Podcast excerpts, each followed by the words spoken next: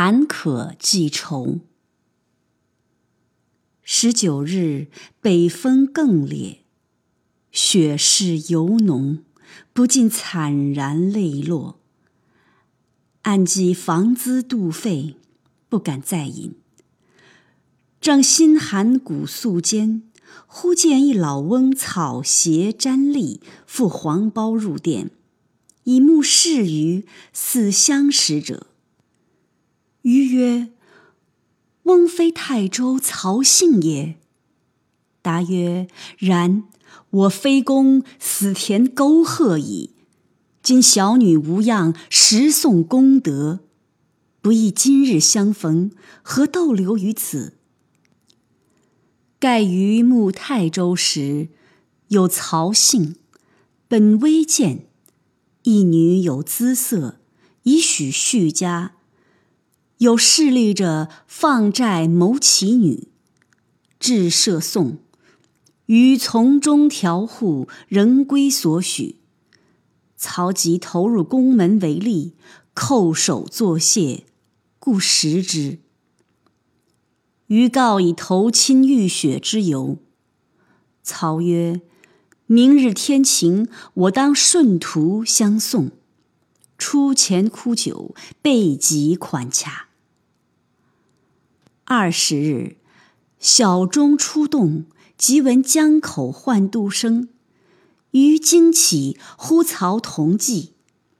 曹曰：“勿急，以宝石登舟。”乃代偿防饭钱，拉鱼出窟。余以连日逗留，急欲赶渡，食不下咽，强啖麻饼两枚。即登舟，江风如剑，四肢发战。曹曰：“闻江阴有人逝于境，其妻故逝舟而亡，必似故者来使渡耳。”萧父忍寒，无始节览，至境暮烟四合矣。曹曰：“竟有公堂两处，所房者城内耶？”城外也，于踉跄随其后，且行且对曰：“实不知其内外也。”操曰：“然则且止且速，明日往访耳。”进旅店，鞋袜已为泥淤湿透，锁火烘之，草草饮食，疲极酣睡。晨起，袜烧其半。曹又代偿防饭钱。访至城中，会来尚未起，闻余至，披衣出，见余状，惊曰：“就何狼狈至此？”余曰：“孤勿问，有银乞借二金，先遣送我者。”会来以番饼二元授余。即以赠曹，曹立却，受一元而去。余乃立数所遭，并言来意。会来曰：“郎就志气，即无素布，亦应竭尽绵力。